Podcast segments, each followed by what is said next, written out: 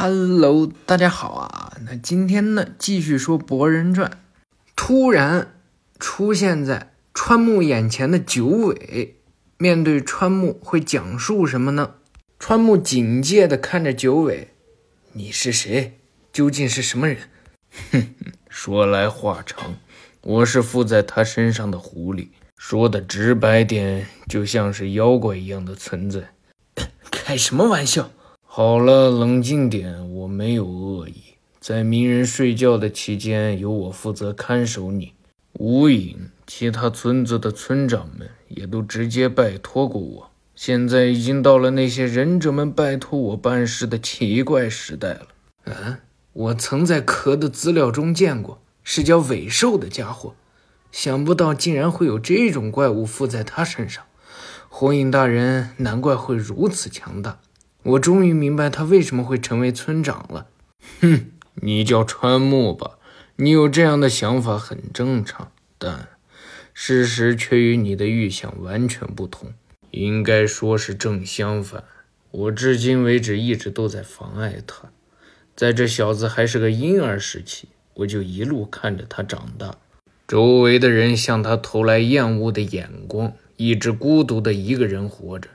一直过着与一帆风顺相差甚远的人生。是的，总的来说，和你很像。曾经的我被誉为九尾妖狐，被世人畏惧，而且夺取了无数忍者的生命，其中也包含了鸣人的双亲所在。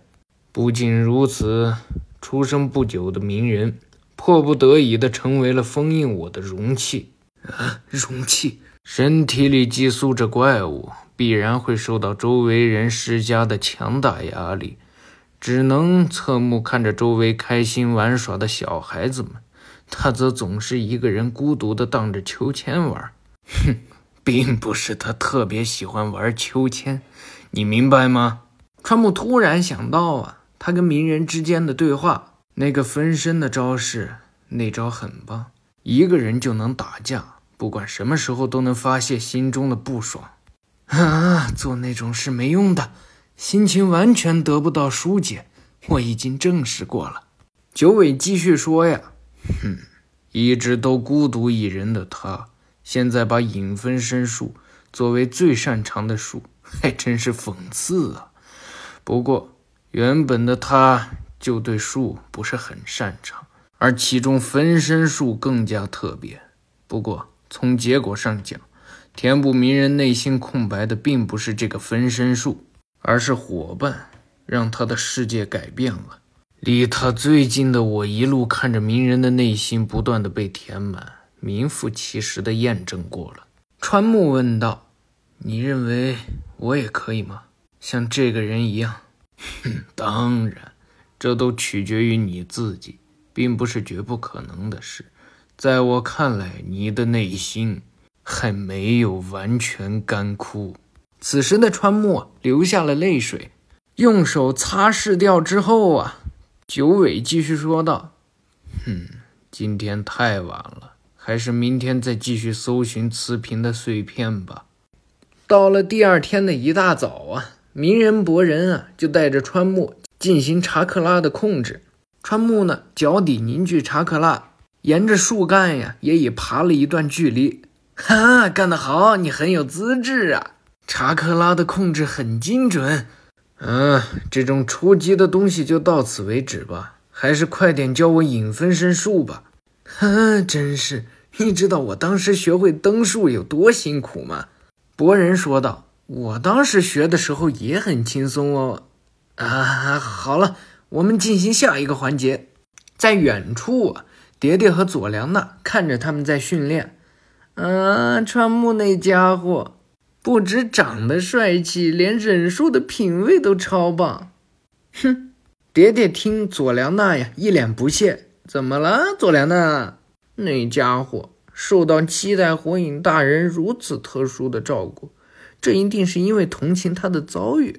妈，这是当然的吧？因为七代火影大人一直把我们和大家当成家人看待，无论是我还是佐良娜，在七代火影大人眼里都是特别的吧？嗯，算是吧。远处的鹿丸和左景啊对话道：“真是受不了了，孩子真是天真无邪呀。对于川木这孩子，他还没得到你的信任吗？如果发现他有值得信任的动机的话，就告诉我好了。”暗部的部长陆丸啊摸了摸自己的口袋，仿佛丢了什么东西。左井呢拿出一包烟啊，你要找的东西在这里。不过，公共场所是禁烟的。切，不容一丝大意的家伙。左井继续说道：“鸣人他太过幼稚，这点我承认。事实上，现在还没有充分的材料显示川木瞄准村子里的漏洞展开攻击。那木叶丸带回来的数据分析的怎么样了？关于慈弦和蝎，查到什么了吗？关于这些。”我得到了一个值得注意的情报，找到了一个标记着某一地点的坐标一样的东西，但是听说这里只有通过时空间忍术才能进入。啊，什么？都是一些即使读了也看不懂的情报，虽然或许是个引诱我们进入的陷阱，但却无法坐视不理。现在佐助正在追寻这个线索。此时的佐助啊。一脚踏出了时空间忍术的出口，脚下呀正是一个平台，而平台之下呢却是一个坑。平台的上面画着六道轮回，侧边的墙壁上却是各种大土木的犄角。佐助左右看了看啊，怎么回事？这个地方，佐助走到了墙壁旁边啊，伸手摸了摸纹理，感觉到背后有动静。嗯。回过头来呀，随即便开了轮回眼，映入眼帘的正是大土木金氏。这家伙是大土木金氏？嗯，不是实体，只是影像。但为什么他会出现在这里？佐助啊，突然意识到了什么，跳向了墙壁更高的地方，摸了摸另一个图案，平台上啊，随即出现了另一个人，正是大土木桃氏。这次出来的是大土木桃氏，这究竟是？佐助再次来到正中间最大的图案之中啊，再次摸了摸，什么大土木辉夜？这究竟是怎么回事？这些人都是来过我们这儿的大土木家族的人，这意味着什么？这些一个一组的图案描绘的是，虽然受损严重，但大土木辉夜。虽然我不想认可这个想法。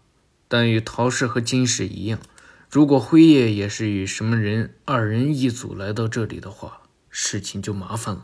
佐助再次摸向了一个未知的印记啊！此次出来的大土木，佐助根本就不认识。什么人？这家伙！哦！随即啊，佐助听见了一声吼叫，从平台的下方啊传来。嗯，那是什么？底座下面的空间好像有什么东西。佐助小心翼翼地来到了平台下方啊，探头往下看去。什么？这这家伙是什么东西？一个长着一只轮回眼、被查克拉棒所控制住的怪兽出现在了佐助的面前。怪兽在下面一直的嘶吼着：“啊，尾兽，到底是怎么回事？”这里究竟发生过什么？此时啊，在木叶村的大街上呢，鸣人、博人、川木、佐良娜和四月呀，走在一块儿。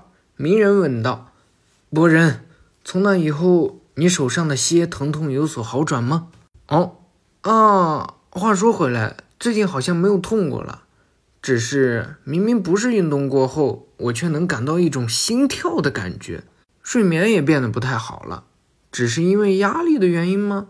佐良娜说道。如果只是这样还算不错，应该是变得更敏感了吧？四月说道。我倒不这么认为。佐良娜生气地说道。我说这种事我当然知道了，你把我当傻瓜吗？嗯，川木，你那边怎么样了？我的痛感方面也消失了，被梦魇惊醒的事也没有了。与以往相比，反而有种浑身充满力量的感觉。佐良娜突然想到了什么，问道：“啊，我说，我之前就有一件事很在意，你们口中的那个蝎的印记和我妈妈额头上的那个印记有什么关系吗？”“什么？额头上的印记，有那种东西吗？川木问道。啊，当然有啊！你在说什么？虽然我没有问过那具体是什么树，鸣人说道。啊，那是百毫之树。你看看那个岩石像，五代火影大人的额头上也有。博人啊，抬头望着纲手的岩石像，听你这么一说，好像是有这种东西，与蝎的形状相同。啊，平时将查克拉一点点的积蓄在额头的印记上，到了关键时刻就能当成杀手锏使用的术。不过，终究也只是忍术而已，是否与蝎的存在有关联性，还是个问题。川木说道：“形状自身在哪里都可以见到，是极其普通的图形。如果事事都斤斤计较的话，可就没完没了了。”四月说道：“我的家人说过。”百毫之术的历史非常悠久，有很多地方都值得探究。博人说道：“啊，哦，等我回家后再详细的问问妈妈，看她怎么说。”博人思考着，五代火影大人，反正没有其他线索，先问问他吧。你也会一起来吧，川木？不，这事儿就交给你了。我回家还有事做。哦，是吗？那再见了。若有什么线索的话，再联系你。我们走吧，四月。嗯，博人，川木叫住了博人。啊，什么事？慈贤是，在我身上刻上蝎符号的罪魁祸首，也是改变了我人生的混蛋。他了解一切，要想解开蝎的谜团并除去它，它是一个不可回避的墙壁。这一战，总有一天会到来，我一定要打败他。管他是蝎还是什么，只要能够利用到的，不管是什么都会利用。啊，我知道，为此我们才要不断持续进行修炼，必须变得更加强大才行。而且不仅仅是蝎，事到如今，你本身已经成为我不能置之不理的事了。”博人说道。上前啊，博人一拳打在了川木的胸口。没错吧？兄弟，两个人对视着，让我们一起摧毁慈贤吧，连同可一起。嘿，嗯，不错，我很喜欢。博人，此时啊，在异空间的佐助正在盯着这只尾兽。嗯，这个尾兽和石尾很像，竟然还拥有轮回眼。那个钉子，好像是用来封印他的行动。尾的数量目前还无法判断是谁是谁做的。此时啊，平台上传来了时空间忍术的声音啊，佐助立刻察觉到了危险。时空间忍术，有人来了。走来的人啊，正是慈贤。佐助啊，躲到了安全的地方。下颚那个蝎的符号，与暗部提供的情报一致，这家伙就是慈贤吗？慈贤跳下平台啊。随即飘进了石尾的牢笼。嗨，石伟，有没有乖乖的等我？什么？他说石伟。石伟一看到慈贤啊，便疯狂的想要挣脱查克拉棒。哦，等等等等，我不是说了吗？要吃我还不是时候，要先完成容器才可以。抱歉，我先从你身上稍微吸收点。石伟啊，恶狠狠地盯着慈贤，而慈贤呢，打开了蝎印，持续吸收着石尾的查克拉。佐助一看，他在吸收石尾的查克拉吗？蝎的图案不断在扩大，这家伙拥有与博人他们相同的力量吗？哦，川木看到啊，慈贤居然从后脑勺长出了角来。什么？怎么会这样？他的样子。和刚才看到的大筒木，真是麻烦了。事态比预想的还要糟糕，必须通知鸣人才行。吸收完查克拉呀，慈贤啊拧了拧脖子。嗯，好了，去跟那两个气打个招呼吧。在森林里奔跑着的四月和博人啊，四月问到博人：“喂，博人，啊，那个蝎，如果无法除去？”就这样一直在你手上的话，你打算怎么办？你干嘛突然这么问？不要说这种不吉利的话好吗？嗯，即便打败了那个叫慈贤的家伙，也不见得就能解决问题，而且能否打败他都成问题。当然，他是个很危险的人物，想这么多也解决不了问题。关于这一点，就把它当成超高级别的任务就好了，反而会让自己很兴奋吧？嗯，任务是呀，即使内容的难度高了一些，但若是任务的话，不管怎么样。都会有种想要全力以赴完成的冲动，对吧？哼，原来如此。